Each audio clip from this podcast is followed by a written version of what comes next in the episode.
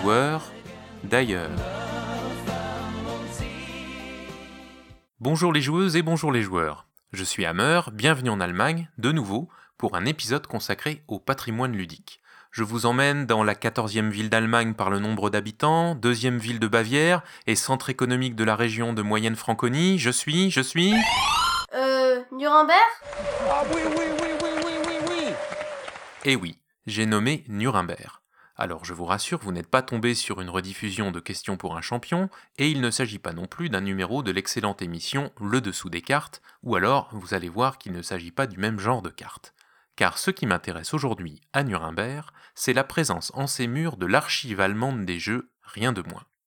Avant d'entrer dans le vif du sujet, un petit mot tout de même sur la ville, et surtout sa relation historique aux jeux et aux jouets.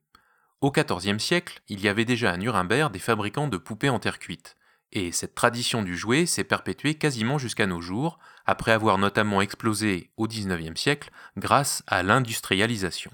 Nombreuses sont les entreprises initialement établies à Nuremberg ou à proximité immédiate dont les jouets ont acquis une renommée mondiale. Malheureusement, beaucoup de ces entreprises, souvent familiales, ont aujourd'hui disparu, ou bien ont été rachetées par de grands groupes. Mais cette tradition a malgré tout laissé son empreinte sur l'histoire de la ville, en témoignent aujourd'hui par exemple le musée du jouet de Nuremberg et le Salon international du jeu et du jouet qui se tient tous les ans début février, rendez-vous incontournable des professionnels et notamment des éditeurs de jeux de société. Et il y a donc aussi cette fameuse archive des jeux dont je veux vous entretenir aujourd'hui. La Deutsches Spielearchiv, c'est une collection de plus de 30 000 jeux, datant principalement de 1945 à nos jours. Mais avant de vous en dire plus, attardons-nous un petit peu sur l'historique de cette collection. Au départ de l'aventure, il y a un homme, Bernhard Tolle, un journaliste et critique de jeux allemand né en 1936. Il est également l'un des cofondateurs du Spiel des Jahres, mais ça, c'est une histoire pour une autre fois. Pour ce qui nous intéresse aujourd'hui, Bernhard Tolle, c'est celui qui, en 1985, et à partir de sa collection personnelle de 5000 jeux, décide de créer cette fameuse archive allemande des jeux à Marburg, son lieu de résidence au nord de Francfort. La collection se voulait accessible aux chercheurs et autres personnes intéressées, en même temps que le fonds documentaire qui l'accompagne. L'archive est d'abord gérée et alimentée conjointement par l'association créée pour la chapeauter et celle du Spiel des justement. Jusqu'en 2007, l'archive a d'ailleurs servi de local pour l'association du Spiel des. Avec la fin de la coopération entre les deux associations, il est devenu évident qu'une entreprise de cette ampleur ne pouvait continuer à être gérée par des intérêts essentiellement privés.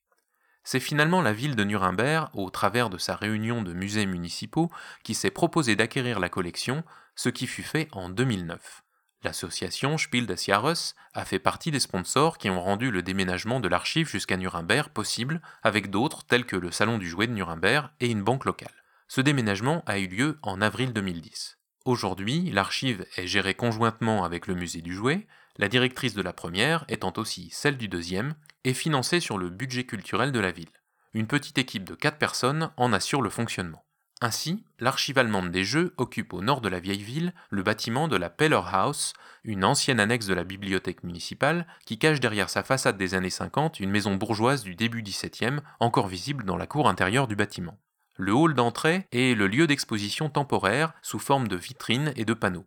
À l'heure où je prépare cette chronique, c'est par exemple une exposition intitulée Playing Tourist qui est proposée en collaboration avec l'université de Bayreuth et qui explore l'idée du voyage en présentant des jeux de société sur ce thème, en même temps que des captures d'écran de mondes imaginaires tels qu'ils peuvent nous être proposés dans les jeux vidéo.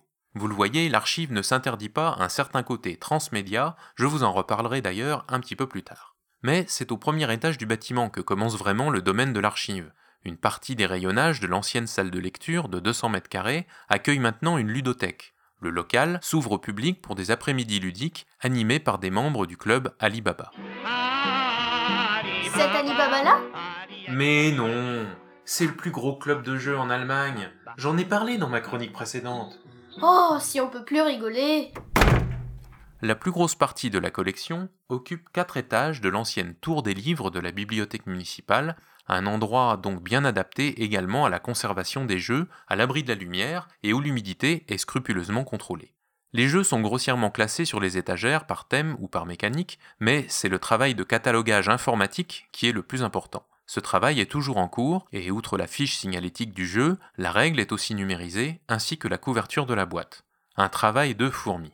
Outre la collection de Marbourg, l'archive a bénéficié de donations privées, et certains éditeurs envoient aussi un exemplaire de leur jeu. En principe, l'archive a vocation à collectionner les jeux allemands, mais c'est une notion un peu floue. Qu'est-ce qu'un jeu allemand?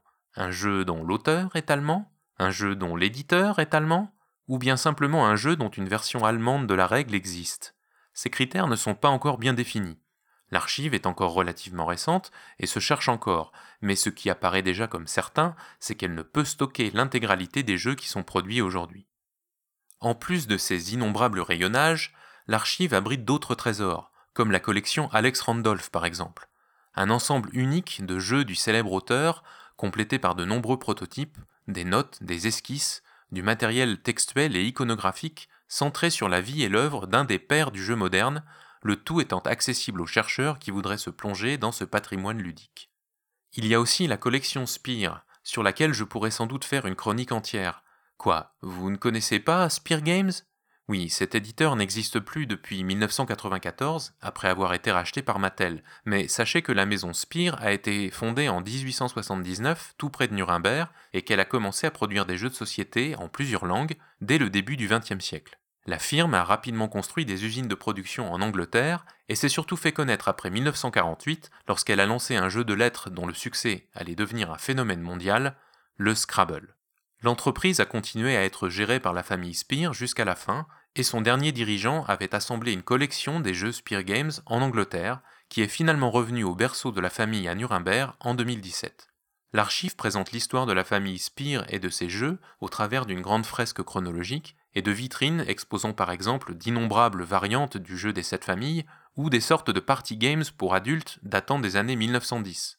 Mais le plus frappant est sans doute la période de la Seconde Guerre mondiale, lors de laquelle la famille Spear, qui a le malheur d'être juive, se voit confisquer son outil de production de jeux. Les autorités du Troisième Reich en profiteront pour produire des versions modifiées de certains jeux du catalogue, rethématisés aux couleurs de l'Allemagne nazie, tout à la gloire du régime fasciste.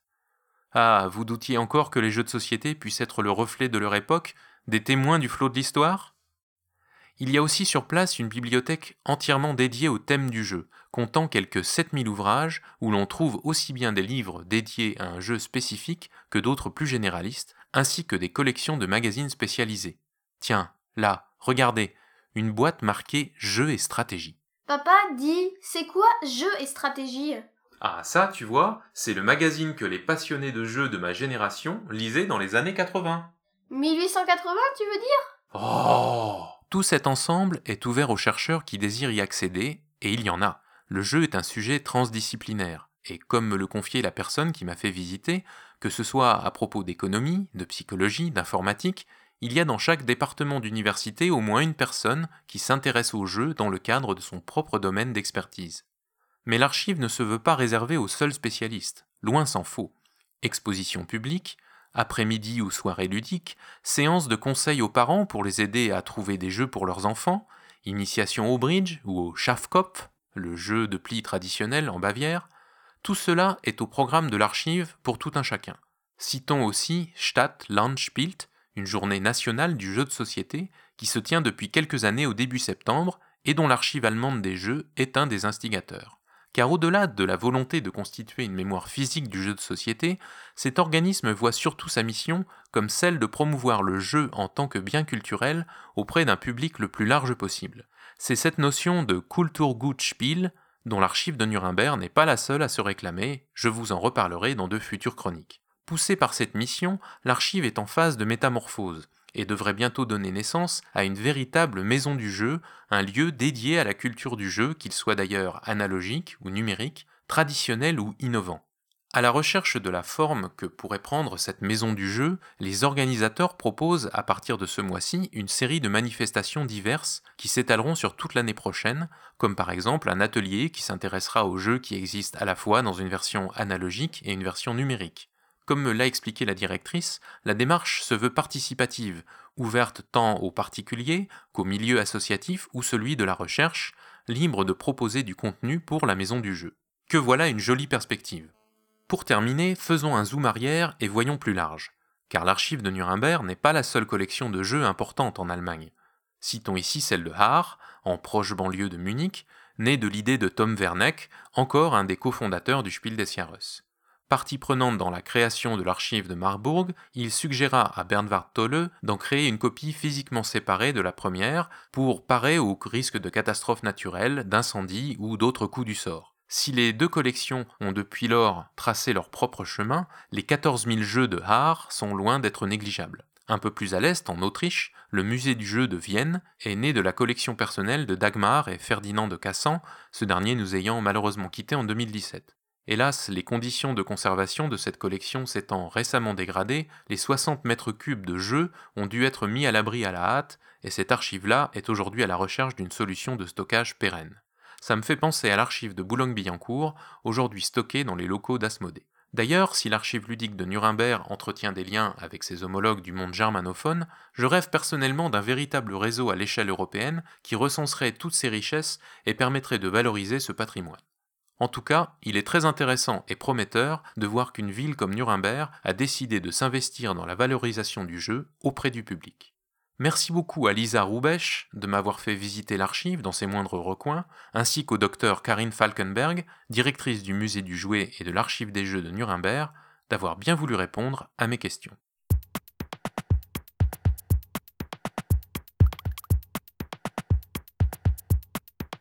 C'est le moment de vous présenter le mot du jour en rapport avec le thème d'aujourd'hui. Je n'ai pas hésité longtemps pour choisir Die Sammlung, la collection. Et comme d'habitude en allemand, on peut former des noms composés, comme bien sûr Die Spielesammlung, la collection de jeux. Et vous, vous en avez combien des jeux dans votre collection?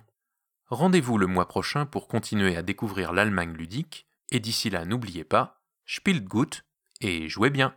Eh bah tu sais quoi? Aujourd'hui, je ne vais pas te demander de quoi tu vas leur parler la prochaine fois. Ah bon?